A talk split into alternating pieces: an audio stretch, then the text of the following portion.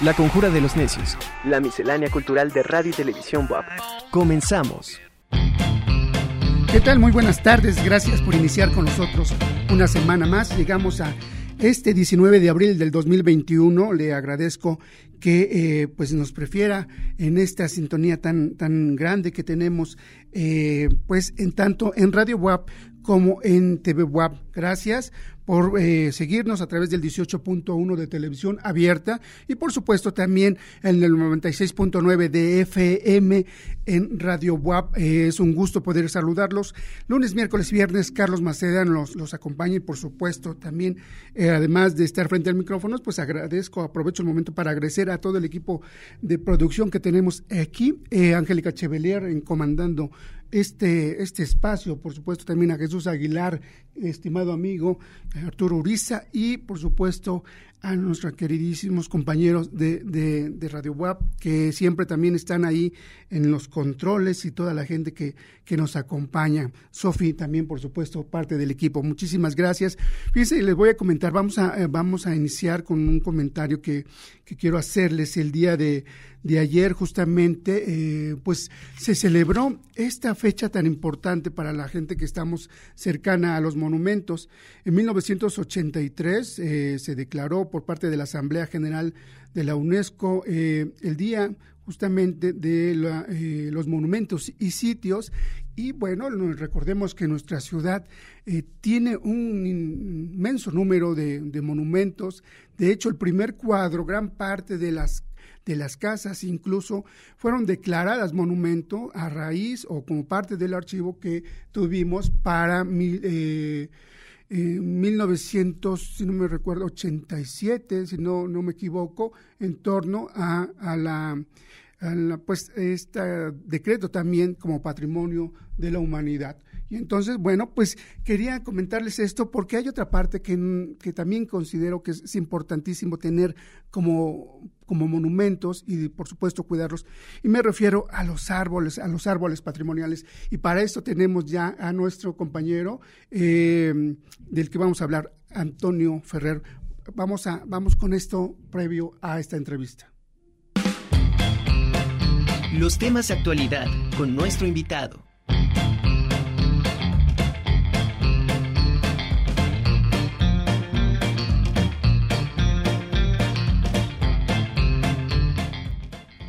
Pues les digo que estábamos celebrando, bueno, el día de ayer celebramos justamente este Día Internacional de los Monumentos y Sitios y en nuestro estado, en nuestra ciudad, hay inmensidad de monumentos que yo considero así a estos árboles patrimoniales que muchas veces están ligados a la historia de la misma ciudad, de los ciudadanos y que a veces no reparamos que este, existen ahí a pesar de que todos los días los topamos, los vemos y que forman parte de nuestro camino diario. Y, como yo decía, pues para esto vamos a platicar con el arquitecto Antonio Ferrer, justamente fundador de este, de este grupo Árboles Patrimoniales. Toño, ¿cómo estás? Muy buenas tardes. Hola Carlos, ¿qué tal? Mucho gusto. Buenas tardes, aquí estamos nuevamente. Ok, eh, pues continuamos en la, en la conjura de los necios. Ahí estás, Toñito, eh, estimado Toño. ¿Cómo, cómo, eh, pues cómo va este asunto de los árboles patrimoniales? Cuéntanos, por favor, cómo, eh, cómo inicia esta, esta asociación. Claro, Carlos. Bueno, de inicio, un agradecimiento por la invitación que, me realizas. Este, bueno, en este marco de, del Día de los Monumentos. Muchas gracias a ti, gracias al auditorio, gracias a la universidad por, por abrir estos espacios.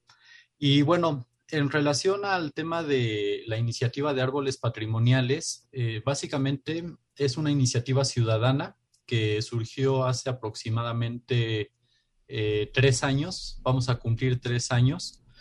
Eh, no es muy, este, es relativamente reciente, pero básicamente la idea es promover la figura del árbol patrimonial en, Puebla. Puebla, una ciudad, como bien lo comentas, con, con tanta riqueza cultural, histórica, y pues también parte de esa riqueza es natural y creo que es un área que no, no había sido este, tan abordada, al menos en, los contextos urbanos, que es en, donde nos desenvolvemos. Y, bueno, se vio esta oportunidad y, creo que es, este, es importante comenzar a abordarlo. Claro, un gran trabajo el, que haces y esta iniciativa tan importante, porque si uno sigue la cuenta de, Facebook que, tienes, podemos darnos de la importancia de, los árboles y por supuesto de, las historias que lo acompañan. Recuerdo que hace tiempo justamente eh, convocaste a la ciudadanía para que compartieran la historia de estos árboles que están en su camino y podemos, no sé si tengas en mente y podamos rescatar alguna de ellas. Este, sí, Carlos, claro. Eh, efectivamente, hace eh, casi desde el, desde el inicio este, se lanzó una convocatoria que se llamó eh, Las historias del árbol y precisamente uno de los objetivos era tratar de comenzar a recuperar esta memoria histórica que gira en torno a los árboles, pues por parte de la sociedad. ha sido un poco este, calmado la respuesta, pero sí, nos llegaron este, algunas, eh, algunas historias. Una de ellas este, fue de, de aquí de la, de la ciudad de Puebla, del eh, barrio de Xonaca. En Xonaca existe un fresno este, muy bonito. Eh, es este, un fresno muy peculiar que se encuentra en el arroyo vehicular y, una persona que es muy, eh, eh, tiene un compromiso este, bien marcado con los árboles, este, y es amiga de árboles patrimoniales, eh, se llama Patti Mújica. Ella nos envió precisamente su historia. Y Patti Mújica, ella es originaria del barrio de Xonaca. Y precisamente nos redactó una historia en donde nos cuenta desde su niñez, su adolescencia, las memorias que ella tenía cuando pasaba por el lugar, este, las añoranzas, en parte también eh, algunas expectativas que tenía eh, respecto a ese árbol. Y, bueno, hace algún tiempo tuvimos oportunidad de, visitarlo y, y, fue bien, bien interesante y, y, muy, muy cálido esta, esta relación que se llega a generar entre los árboles eh, y las personas. Claro, la, historia de vida, justamente recordemos que e incluso muchas canciones han sido como escritas en este contexto, ¿no? Como un árbol eh, se planta al inicio de la vida de algún familiar, de un hijo, ¿no? y que a, la vez también, por supuesto, lo va acompañando en este crecimiento hasta convertir y compartir la propia historia a otra generación. Y creo que esto también me hace pensar eh, que debemos ser más atentos a estas, a, estas historias y, por supuesto, entender que los árboles, además de, ayudarnos a, vivir, eh, debemos cuidarlos. Eh, Muchas veces en, en, aras del crecimiento de la ciudad se han perdido muchísimos árboles, muchísimas, eh, pues sí, plantas que, que estaban ahí y formaban parte del paisaje y que en algún momento ya han dejado de existir. Yo recuerdo, por ejemplo, el parque ecológico antes, el campo de aviación, justamente a, lo que era la periferia, eh, pues existían unos árboles de tejocote donde eh, los vecinos de los que vivíamos por ahí, pues eh, eh, nos ayudaban muchísimo porque además de ser árboles pequeños, pues para los niños este, era, por supuesto, interesante ir a cortar estos, estos frutos. Claro, con el paso del tiempo, pues se modificó y ahora tiene otra vegetación el parque ecológico, pero hay plantas, árboles que incluso eh, para muchas eh, culturas son importantes. Y recuerdo, por ejemplo, uno de ellos es justamente la ceiba y que en un ejercicio justamente, recuerdo, me parece en Bogotá, en, algunas ciudades de, Colombia, estaba una ceiba muy importante en medio de una carretera que iban a ampliar y pensando en esta circunstancia, en esta situación de la importancia de este, de los árboles, la verdad que lo que se modificó fue, fue el camino y respetando esta, pues esta gran planta. En nuestro país eh, no siempre pasa eso, pero las plantas están presentes. ¿Quién no recuerda o quién no tiene presente estas jacarandas de, del Paseo Bravo, por ejemplo? Sí, sí, sí. De hecho, este, una, bueno, actualmente tenemos un registro de alrededor de 16 árboles eh, con potencial patrimonial y varios de ellos precisamente se, se encuentran en condiciones muy particulares como los arroyos vehiculares. Ese es el caso del fresno de Shonaka, es el caso de otro fresno que se encuentra en la zona de estomatología de la UAP. Claro, sobre la 31, ¿no? No, ah, sobre la 27. La, 27, exactamente. claro. Este, y unos, eh, un pirul que se encuentra eh, cerca del Colegio Pereira, también se encuentra este, totalmente inserto en lo que es el arroyo vehicular. Y, parte del interés o de la peculiaridad de estos árboles es precisamente cómo este, pues se han ganado su, espacio, este, le han disputado el lugar al, arroyo vehicular y bueno, este, pues a veces con, con ciertas penurias y con ciertas dificultades, pero, pero los árboles este, están dando la batalla, siguen en pie y, bueno, creo que es oportunidad para eh, revalorarlos, reconsiderarlos y, ayudarlos un poco, ver qué podemos hacer para que estos árboles puedan este, seguir acompañándonos por, por muchísimos años más. Claro, y de hecho creo que, que ustedes, tú haces una labor muy importante porque además de tener eh, este, esta página en donde la gente puede compartir su historia, puede compartir imágenes de, de sus árboles, ¿no? de sus casas, también eh, realizas otra serie de actividades que complementan esta, esta labor en defensa de, de los árboles. Este, sí, bueno, al menos en el contexto de, los árboles, de, árboles patrimoniales, también hemos eh, generado una actividad que le, que le llamamos las charlas del árbol.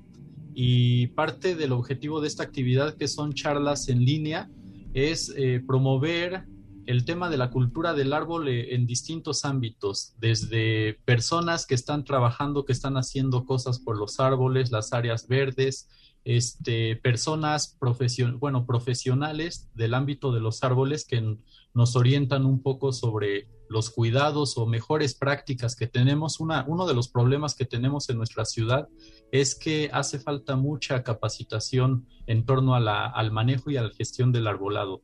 Entonces es parte también de la, este, del aporte que, que nos gustaría hacer tratar de compartir información, eh, información que, ayude a tener mejor, mejor calidad de, nuestros árboles, áreas verdes y por ende, pues también de, nuestra ciudad y de, nuestro ambiente. Claro, la verdad es que un gran trabajo que, que también eh, em, has, eh, has hecho durante algún tiempo y que también creo que tienes en mira eh, pues llegar y que se sume más gente. Me gustaría que nos reiteraras la invitación para que la gente pueda acercarse, ya sea a través de la página, a través de mensajes, pero también eh, que tú estás abierto a colaborar con otras eh, organizaciones. Hay muchos jóvenes que están creando sus propias pues grupos en beneficio o en pro de algún proyecto que no necesariamente sea directamente con, con los árboles, sino que estén vinculados de alguna forma y que por supuesto, eh, pues que van a sumar esfuerzos. Claro que sí. Este, bueno, nosotros tenemos eh, efectivamente la página de Facebook que así tal cual se llama Árboles Patrimoniales de Puebla. Eh, efectivamente estamos siempre abiertos a, la colaboración, a la incorporación de, algunos miembros. De hecho, tenemos algunos amigos que hacen voluntariado con este eh, tenemos una relación de voluntariado con árboles patrimoniales y nos apoyan mucho en cuestiones que van desde, eh, digamos, asesoría técnica, este, el tema de, podas que nos, nos, van dando asesoría, acompañamiento, pero también este, apenas nos vinculamos con otra iniciativa que se llama Agenda por las áreas verdes de por los árboles y áreas verdes de Puebla, Agenda Ciudadana por los este, árboles y áreas verdes de Puebla, que es precisamente eh, una congregación eh, de organizaciones, de personas que pues bueno, estamos intentando empujar algunas iniciativas en favor de, de los árboles y las áreas verdes pues de, aquí hacia adelante. Y en esa iniciativa pues está árboles patrimoniales, están organizaciones eh, de estudiantes, otros colectivos, personas a título personal. Y pues bueno, si alguien eh, quisiera sumarse, quisiera colaborar este, o quisiera eh, que se le acompañara, se le diera algún seguimiento en algún proyecto que ellos tuvieran, con mucho gusto lo podemos hacer. Nos pueden enviar un mensaje a la página de Facebook de Árboles Patrimoniales de Puebla y a partir de ahí podemos este, establecer el vínculo. Perfecto, Toño. Bueno, sumar. Claro, pues felicidades por este trabajo que vienen haciendo y agradecemos muchísimo que nos hayas eh, permitido platicar unos minutos contigo y seguimos siguiendo a Árboles Patrimoniales. Un abrazo, Toño, buenas tardes. Al contrario, muchas gracias, buenas tardes y saludos al auditorio. Gracias. Pues nuestra universidad tiene, una pues, eh, diferentes actividades, perdón, una variedad de actividades, actividades académicas que prepara para nuestra población estudiantil.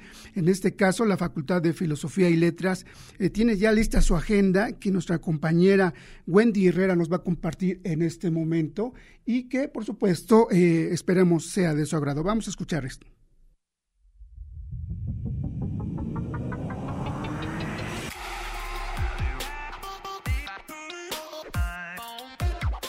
La Facultad de Filosofía y Letras de la UAP invita a la conferencia magistral Peleamos con los Muertos, Erostratismo, Remedio Estético y Sede Inmortalidad en Miguel de Unamuno, impartida por Ana Rosa Gómez, doctorando en Filosofía de la Universidad de Sevilla. La conferencia trata de Miguel de Unamuno, quien dedicó gran parte de su obra a la observación de diversas estrategias para hacerle frente a la muerte. Se llevará a cabo el 28 de abril a las 12 horas, en plataforma Cisco y con transmisión en vivo en las redes de la Facultad de Filosofía y Letras.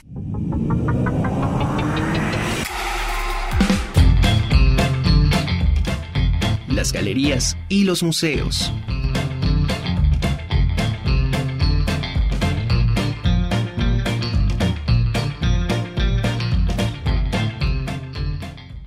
Estamos en la conjura de los necios y ya escuchó la, cortinilla. Vamos con esta sección de museos y me da muchísimo gusto recibir en esta ocasión a Ricardo Aguilar Martínez. Él es responsable de comunicación social y experiencias educativas del Museo del Virreinato de San Luis Potosí. La verdad es que para nosotros es importante porque fíjense que durante esta eh, situación que estamos viviendo, eh, uno pensaría que que no podemos hacer grandes cosas o aprender desde nuestra casa, ¿no? Pero eh, la verdad es que los museos se han puesto las pilas y han trabajado y están trabajando y están generando mucho contenido para sus seguidores y, se ha considerado tanto que, me parece que en los últimos eh, meses la cuenta de sus seguidores en redes sociales ha subido muchísimo y por supuesto esto ha generado también que, que se busquen otras alternativas más allá de la experiencia que podemos tener dentro de los museos, recorriendo sus espacios, viendo sus exposiciones in situ, que me parece que es, por supuesto, muy interesante, pero ante esta situación que vivimos, pues hoy podemos hacerlo de, de forma virtualmente, hacer sus, eh, recorrer sus espacios, conocer las nuevas propuestas en cuanto a exposiciones e incluso algunos pequeños contenidos de una pieza en particular, y creo que, que justamente el caso del Museo del Virreinato de San Luis Potosí es uno de ellos. Y como decía, pues vamos a platicar con Ricardo Aguilar Martínez. ¿Cómo estás, Ricardo? Muy buenas tardes. Sí, adelante.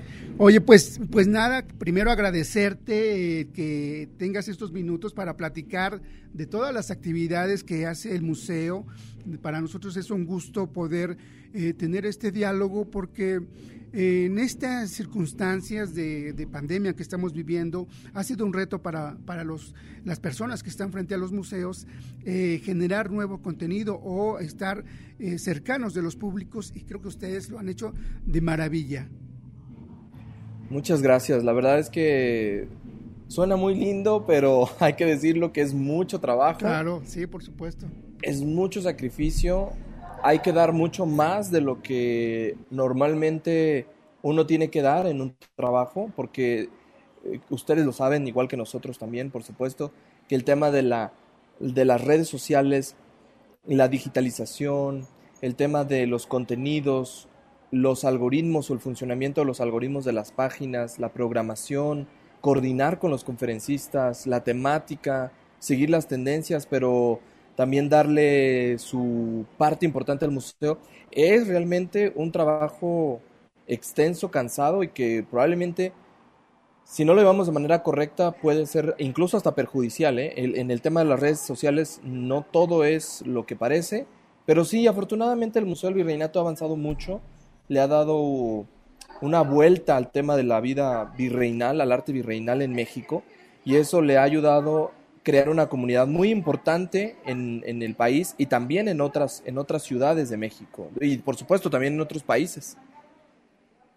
Pues es un gusto los que hemos tenido la oportunidad de seguirlos. Nos damos cuenta cómo eh, cómo eh, a través de estas charlas en particular, en particular la que tenemos los jueves de arte virreinal, pues ha generado mucha expectación y cada, cada vez que se presenta una, una ponencia, pues hay comentarios de diferentes países y eso también nos permite enriquecer todo lo que tenemos en México y hay un diálogo, por supuesto, de, eh, entre los participantes y creo que al final de cuentas también eh, gracias a esto pues podemos estar platicando en este momento y conocer a la distancia lo que sucede en otros estados de la República. Efectivamente, fíjate que lo, lo mencionas muy bien. Eh, nosotros tuvimos una, tuvimos una planeación muy importante para el tema de las redes desde marzo del 2018. En ese momento decidimos gestionar el contenido del museo en, en, tres bloques importantes. Abrir espacio a estudiantes que estuvieran realizando ya sus programas de tesis, sus investigaciones y las oportunidades que ellos tenían para generar temas de debate, debate e con otros expertos. Luego nos fuimos con el tema de los profesionales locales, los investigadores locales, los historiadores, los colegios cercanos, los institutos de investigación. Y ahora estamos en la etapa 3, que es sumar a los estudiantes, los investigadores locales y también a el personal del país, a investigadores nacionales. Y estamos arrancando ya en la cuarta parte, que sería los investigadores internacionales. Entonces, las próximas semanas ustedes van a eh, experimentar o van a poder conocer en la página del Museo del Virreinato a investigadores de la Universidad Complutense de Madrid, la Universidad de Málaga, la antigua Guatemala, investigadores de los colegios de Nicaragua, de Venezuela, de Santiago de Chile, de Colombia. Estamos cada vez incorporando a una comunidad más extensa y para el Día Internacional de los Museos les tenemos una sorpresa muy importante porque uno de los máximos museos de Europa, particularmente de España, también se suma a la participación del Museo del Virreinato. Oye, qué excelente noticia. De verdad que, que para nosotros, los seguidores de, los museos o de, todo el trabajo que se hace en, los museos de, México, esto es un gran logro y nos habla también, por supuesto, del compromiso que tienen cada uno de, de, de ustedes y, por supuesto, una felicitación a todo el equipo que conforman eh, pues las diferentes áreas de los museos, porque nosotros, como bien comentabas hace rato, pues nosotros disfrutamos cada semana una charla, ¿no? Este, interesantísimo eh, y podemos hacer un comentario en torno a qué nos pareció o alguna duda. Pero detrás de, esta, de este trabajo que dura, no sé, media hora, hay muchísimo más. Hay un trabajo de logística, hay un trabajo de equipo técnico, hay un trabajo de preparar los temas, de contactar gente, de ver, de subir, y que eso no se ve y creo que también, pues a la larga, eh, habría que, reconocerlos porque parte de estos miles de seguidores que ustedes han, han, han logrado en estos últimos meses, que ha subido muchísimo, pues se debe también a este gran equipo que ustedes tienen allá en el museo.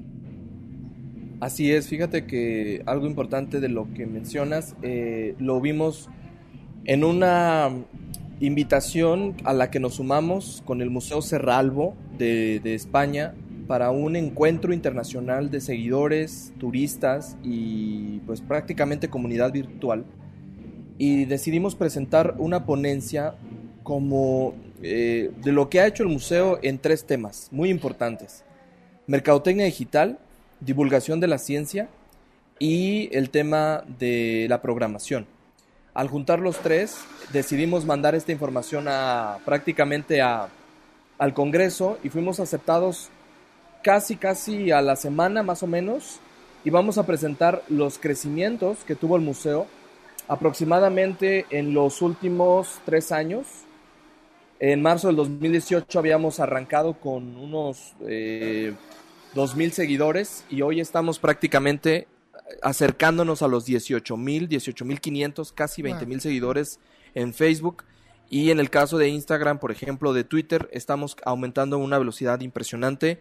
Nuestro podcast ha sido recomendado por la Secretaría de Cultura a nivel federal, eh, porque también tenemos un podcast sobre la historia del convento carmelita que tuvimos que poner en pausa porque ustedes sabrán que el tema de la contingencia nos obligó a quedarnos en casa, pero esperamos retomar en el mes de junio nuevamente. Entonces hay muchas sorpresas, hay muchas cosas. ¿Y sabes qué es lo bonito de todo esto?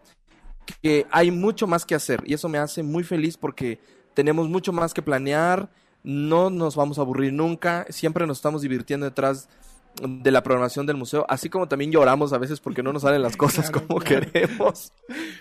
Y una de las cosas que decidimos hacer y que nos encanta fue, no podemos generar conferencias eh, aburridas, con lenguaje muy alto o con... No, queremos hacer un programa de televisión prácticamente en las tardes que se llame Jueves de Arte Virreinal, donde la gente salude, se emocione al escribir de dónde nos está eh, viendo, eh, se conecte con nosotros, nos conozca, vean que no somos personas serias, somos unas personas muy divertidas que estamos eh, haciendo quién sabe qué cosas detrás de la computadora y al mismo tiempo escuchando al investigador hablamos antes con los investigadores para que suelten esa eh, tradición de, de, la seriedad que es muy, eh, pues es costumbre. Es difícil dejarla así, claro, también. Es difícil, ¿no? A veces este, les hablamos de usted y a muchos de ellos es, no, háblame de tú. Y eh, la última conferencia, nada más para compartirles un dato, fue muy, muy chistoso porque hablamos con uno de los arqueoastrónomos más importantes de México, el doctor Jesús Galindo Trejo, y al terminar la conversación, prácticamente me llamó por teléfono, ¿cómo salió? ¿Cómo la viste? Y me dice, oye, ya que estamos platicando, déjate cuento cómo descubrimos tal cosa y tal cosa y códices y no sé qué tanto en las historias de no sé dónde. Bueno, dos horas de conversación. Qué maravilla. Eh, le, yo casi le decía, Doctor, eso lo hubiera contado también ahí en la historia, hubiera estado buenísimo. Claro. Oye, Entonces... pues Ricardo, la verdad es que eh, son datos y de, mm, este, anécdotas que nos comparten, pero me gustaría, por supuesto, que para la gente que nos está viendo aquí en Puebla y escuchando, por supuesto, que nos recomendaras, este, bueno, la página, cómo y, y qué es lo que tenemos para este próximo jueves. Claro que sí. La página Museo del Virreinato de San Luis Potosí, no hay otra, es la única entonces es muy fácil encontrarnos, arroba Museo del Virreinato de San Luis Potosí.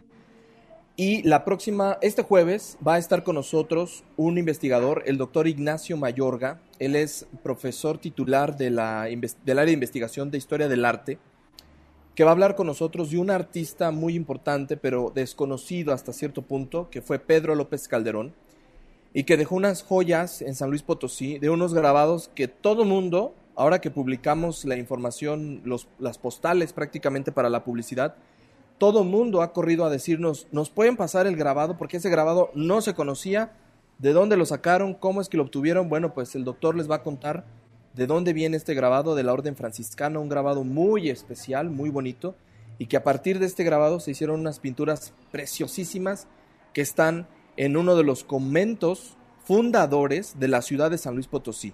Entonces, desde España hacemos esta conexión virtual y nada más para cerrar, déjame decirte esto. El investigador, el doctor, yo le había propuesto grabar la conferencia porque pues yo entendía que el asunto de la distancia y de los horarios era totalmente diferente y nosotros tenemos un horario estelar de las 7 de la tarde. Y, él me dijo, no me importa que sean las 3 y media de la mañana, yo quiero estar en vivo con el Museo del Virreinato. Así que lo vamos a tener en vivo totalmente. Pues aunque él está de madrugada. Felicidades, Ricardo, por todo este trabajo. Nosotros también aceptaríamos trabajar con ustedes. Por lo pronto, te agradezco muchísimo y estamos al pendiente de todo lo que sigue. Seguramente en algún momento volveremos a hablar del trabajo que están haciendo allá en San Luis Potosí. Muchísimas gracias, Ricardo. Un abrazo para todos.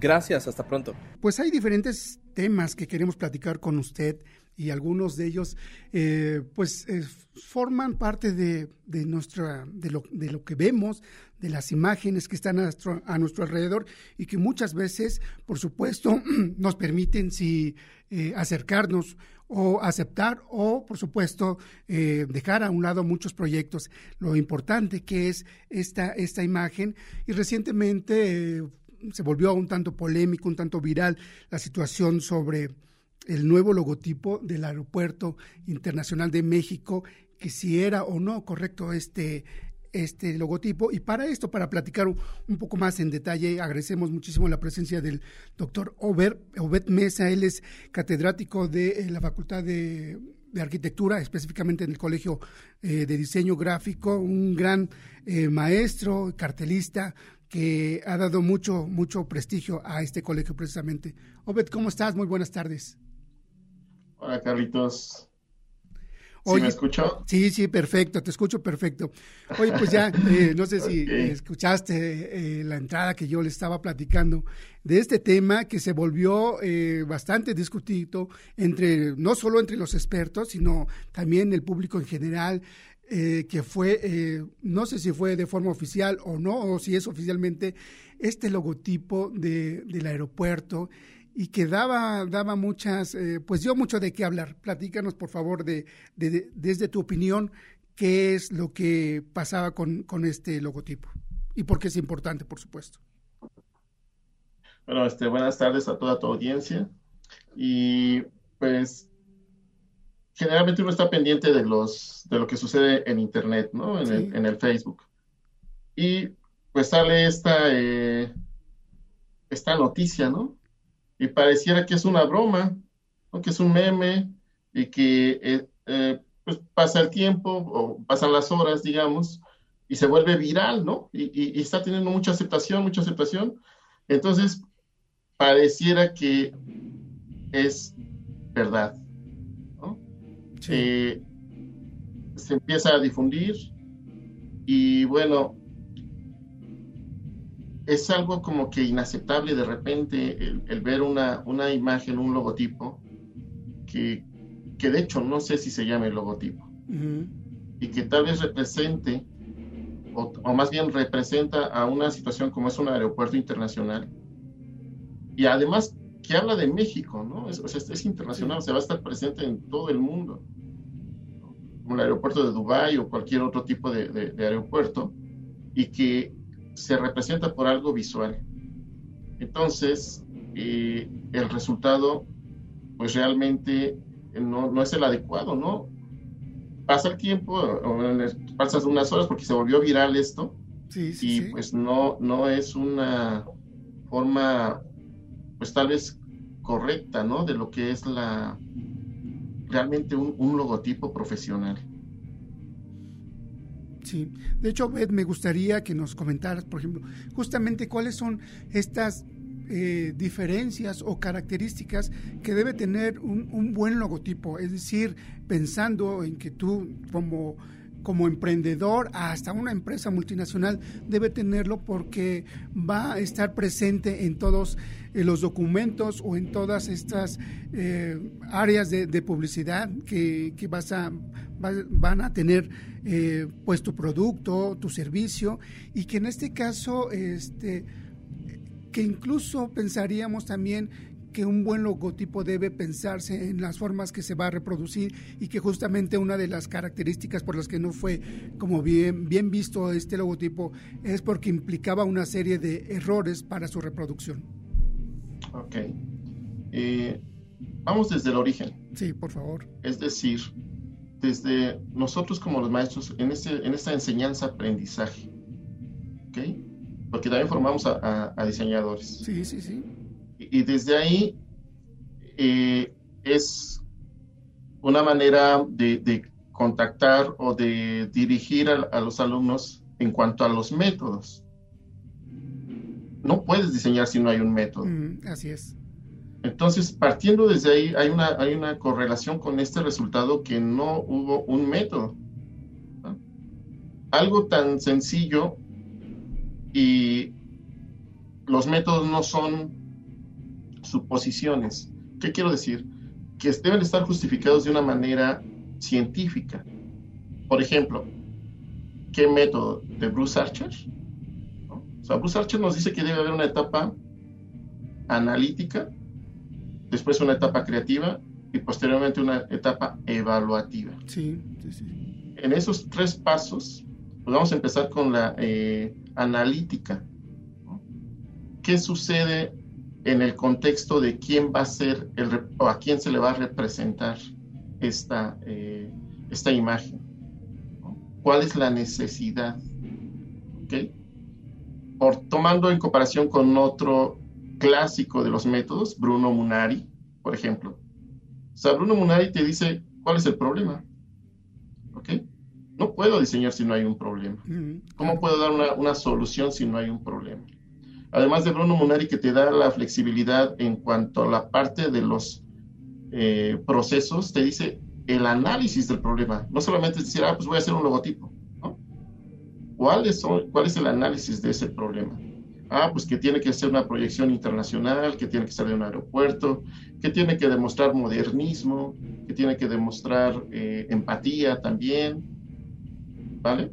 Sí. Entonces ya tenemos ahí dos, dos eh, ejes teóricos que no se nos debe de pasar por alto.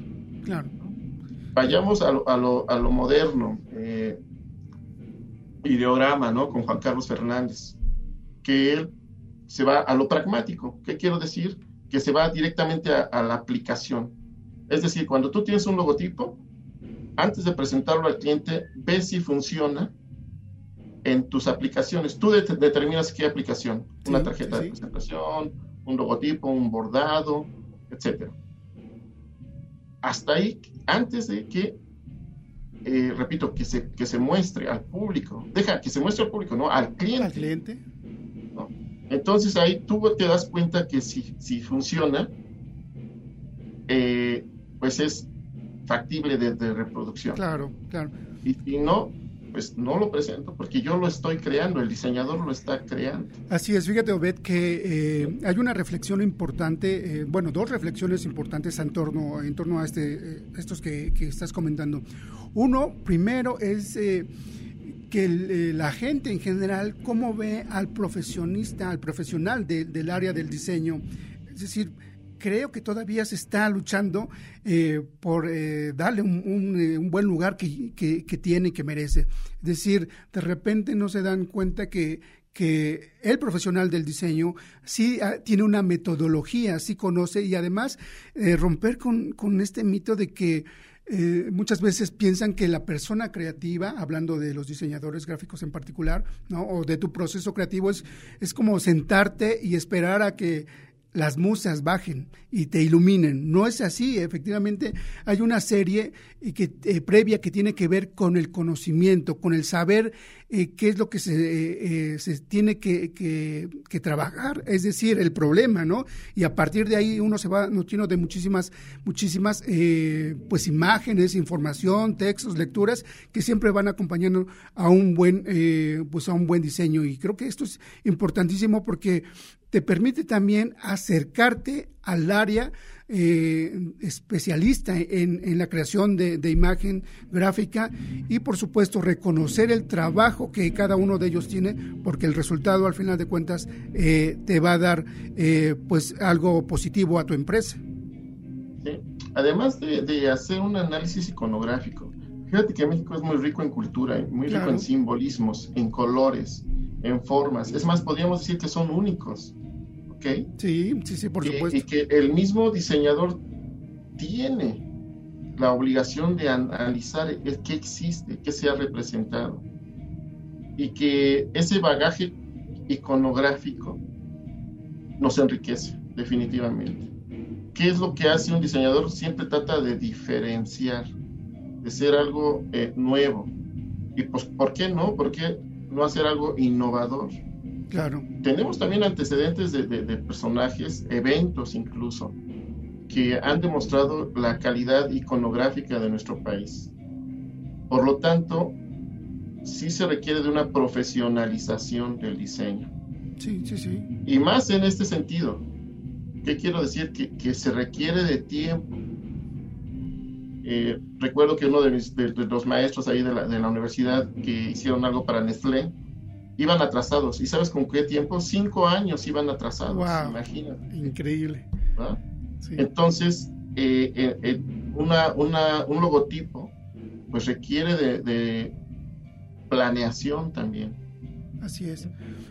Y, por supuesto, claro, y por supuesto creo que eh, también habremos de considerar en otro momento eh, platicar contigo, retomar estos temas. Es decir, un logotipo tiene vigencia, ¿no? Eso creo que también es un tema bien, bien importante. Y de esta larga tradición que tenemos, como bien comentas, en nuestro país en cuanto al diseño, desde las mismas eh, culturas prehispánicas, la creación de, un concepto en una imagen en la época colonial o no hispana, el, trabajo editorial, los diseños editoriales me parecen impresionantes. Entonces, creo que, que nos has eh, dado el hilo para platicar más y reconocer la importancia de, del diseño gráfico, del diseñador que crea eh, imágenes, en este caso hablamos de un, de un logotipo que no se puede eh, hacer como cualquier persona, ¿no? si no estás dedicado a tu área. Y con esto me, gustaría que nos quedáramos, por lo pronto agradecerte el tiempo que has tenido para, con nosotros y por supuesto estamos abiertos a tus nuevas eh, pláticas que podemos tener en próximos, en próximas charlas vía este medio. Con mucho gusto, Carlitos y pues, estamos este, pues igual para compartir este mundo tan profesional que es el diseño gráfico. Así es, y tenemos que generar el conocimiento. Pues muchísimas gracias, maestro doctor Obed Mesa de la Facultad de Arquitectura del Colegio de Diseño Gráfico. Muchísimas gracias, muy buena tarde. En otro orden de ideas, nuestra universidad eh, ya sabe que en la biblioteca central se realizan diferentes actividades y hay una parte dedicada justamente a los más pequeños de la familia. En este sentido, eh, pues la biblioteca infantil también tiene una serie de actividades que está preparando para toda esta comunidad. Y nuestra compañera Mafer Vargas hizo este material que compartimos con ustedes.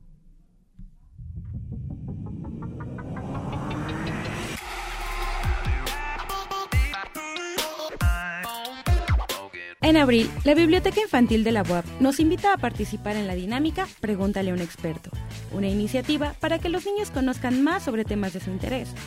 La actividad consiste en dejar tus preguntas en cualquiera de las redes sociales de Bibliotecas WAP y estas serán respondidas a través de un video creado por especialistas en el tema. Aprendamos con expertos, manda tu pregunta.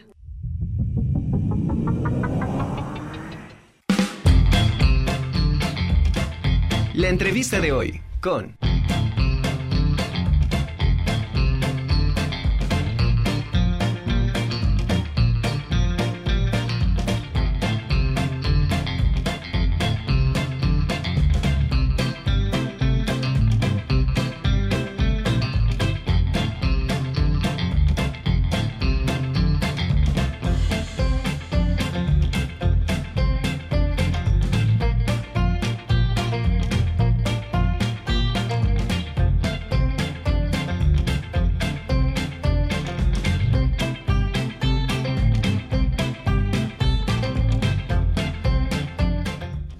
Pues en nuestra última participación del día de hoy, eh, es vamos a platicar de un tema bastante interesante, por lo que yo les digo, súbale, súbale, hay lugares, tenemos listo el Festival Cultural en el barrio de Santiago, Artes para la Tierra, que organizan nuestros amigos de el colectivo La 15, y me da muchísimo gusto saludarlos. ¿Cómo están? Muy buenas tardes. Muy buenas tardes. Hola. Hola, Paula, ¿cómo estás? Eh, Santos, qué gusto verlos. Un gusto, Carlos. Igualmente, un gusto escucharles y verles eh, por esta transmisión. Oye, pues muchas gracias. Agradecerles este tiempo y por supuesto cada vez que platicamos con, ustedes es, eh, nos da muchísimo, muchísima emoción de saber de nuevos proyectos. Ustedes en esta pandemia han generado una serie de actividades increíbles y ya estamos listos para esta edición número 7 de este festival que nació justamente por iniciativa de ustedes? El festival nace en realidad en colaboración, o sea, es del, de la Dirección General de Vinculación de UPAE, el Departamento de eh, la Coordinación del Barrio de Santiago, de la doctora Angélica Delgado. Ella nos invita hace siete años a ser parte de este proceso y la hemos acompañado durante este proceso en el barrio. Y bueno, hemos tenido la fortuna de poder estar en el parque, en la cancha, y ahora en esta ocasión pues nos va a tocar de manera virtual poder llevar a cabo el proceso, pero estamos muy contentos de poder seguir y continuar con el proceso a piso con el barrio. Se invita a escuelas, se trabaja con eh, los colonos del barrio de Santiago de manera directa, o sea que ahora tenemos la posibilidad de llegar a más allá del barrio, pero no hemos perdido el contacto propio con el barrio en sí. Claro. Eh, esto es muy importante porque no se puede dejar de hacer algo que ya tiene una tradición en el barrio y donde los chicos y los vecinos en general de, del barrio pues esperan cada año porque es eh, digamos algo muy cercano a la, a la fiesta patronal que tiene cada, barrio en donde todo mundo se acerca para convivir, para reconocer sus propias historias y, que creo que si bien eh, es, eh, es, muy difícil ante esta situación que estamos viviendo, ustedes han hecho bien en valorar las redes y que sea justamente a través de estos medios eh, virtuales poder continuar con estas actividades. En este año, ¿qué es lo que vamos a encontrar en el festival? En este año eh, tenemos la fortuna de que nos van a acompañar también eh, distintas, distintos artistas y distintas agrupaciones que también en algún momento han estado vinculados con algunas de las actividades que ha propuesto el colectivo.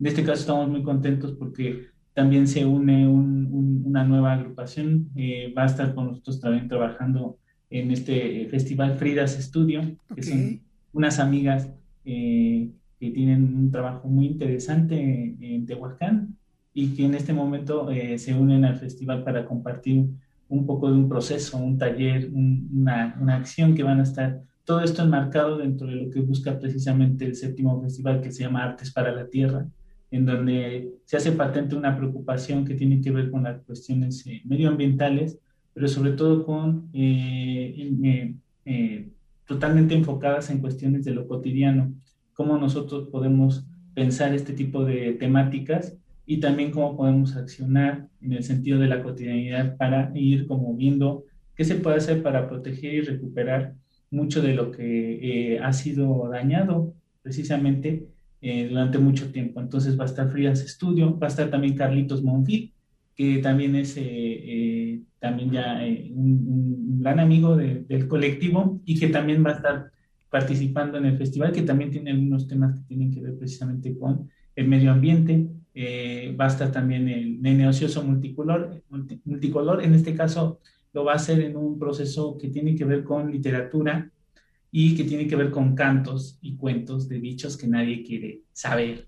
Y también tiene que ver con precisamente una lectura sobre eh, la naturaleza y también van a estar con nosotros los Pipuppets, la compañía que también es una eh, referencia en la escena de Puebla y va a estar compartiendo una, una, una, una obra que se llama Mezcli y eh, vamos a estar también como colectivo ahí haciendo nuestra, digamos, nuestra aportación con una narrativa que se llama Hilario Colores. Eh, esas, digamos, como, son como las eh, actuaciones, digamos, las presentaciones que se van a estar en el festival, pero también van a ver, eh, como siempre se busca en este proceso, que haya actividades en donde niños, niñas puedan generar ahora desde su casa un proceso que tenga que ver precisamente con el medio ambiente. Claro. En ese caso van a ser actividades artísticas en la tarde, para eso se tienen que inscribir. Justamente eso. Sí, pueden checar dos cosas.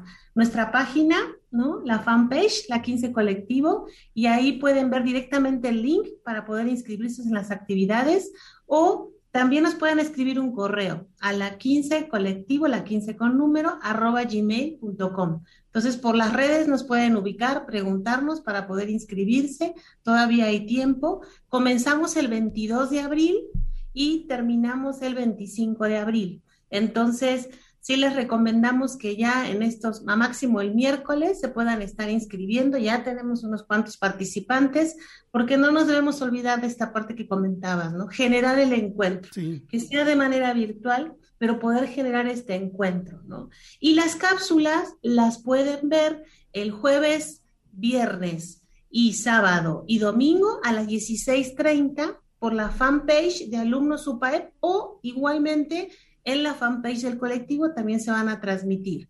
Y hay una cápsula que vamos a tener el sábado a las 12, entonces también la pueden ver por la fanpage. Así que tenemos estas dos posibilidades de poder acceder a las presentaciones y también contarte que lo de Pipupes es un estreno. Ok, conocemos el trabajo de ellos, Sí, porque es un estreno y bueno, nosotros quedamos ya, ya, ya, ya, ya pudimos verlo, así que fascinados con la producción que nos va a compartir, reflexionando sobre este tema que comentaba Santos de la casa a la tierra y de la tierra a la casa, que ha estado tan presente en este último año, por suerte, y ha tomado prioridad nuestras vidas, ¿no? ¿Qué hemos hecho con esta tierra? Sí, Paula Santos. Entonces, eh, estoy entendiendo que eh, si la gente quiere participar en alguno de los diferentes talleres, primero puede ver en la fanpage o en, la página de, ustedes, en, personales, me, imagino, eh, la programación. Y después, si quiere participar, uno tiene que inscribirse en un, en un formulario que aparece en una liga justamente en las redes. Sí, si gustan, si no, nos mandan mensajito y le ah. mandamos la liga sin ningún problema. Perfecto. podemos comunicar y ya les hacemos más fácil el acceso. Claro, la, verdad es que para, para los que somos eh, seguidores del colectivo La 15, siempre nos encanta platicar con ustedes de estos temas porque están muy, muy comprometidos con los barrios, con la comunidad que, que los conforman y por supuesto siempre aportando su conocimiento, su, la forma tan creativa que ustedes tienen y que también comparten en, en otros espacios. Es decir, ahorita en este momento estamos hablando de este festival importante, el séptimo festival de, del barrio de Santiago, pero también ustedes han compartido su experiencia en otros, es decir, lo que sucede, como ejemplo en el barrio, en estos festivales, en otros foros que también dan a conocer lo que sucede en Puebla en el ámbito cultural. Así es, estamos en ese sentido muy agradecidos y agradecidas porque digamos que eh, hemos podido establecer ese eh, y podemos hemos ido como estableciendo esta vinculación y ha sido mucho gracias precisamente a la posibilidad que en este sentido dan eh, las redes en este caso una cosa que tú mencionabas eh, y que es cierto, nosotros, por ejemplo, nosotros y nosotros tenemos un trabajo de, hace algunos años que siempre estaba muy eh, enfocado en el espacio público, sigue estando enfocado en el espacio público porque también sentimos que el espacio público no solo ahora está como eh, pensado desde el físico, sino desde lo virtual, pero al estar nosotros como trabajando mucho en plazas, en parques, en escuela, de alguna forma las cuestiones que tienen que ver con las plataformas eh, no habían sido protagonistas. Y a raíz de un proceso que nos está afectando a todas y todos, también hicimos una, una revisión de mucho de lo que proponíamos y estamos trabajando en estos momentos también para, para poder eh, regresar a ese espacio público físicamente. Y en este caso también lo estamos haciendo a través de las plataformas virtuales y, y eso ha, ha, podido como posibilitar eh, el poder eh, comunicarnos con, eh, con otros grupos, con otras agrupaciones, con, otros, eh, con otras personas en diferentes partes, regiones del país y fuera de él.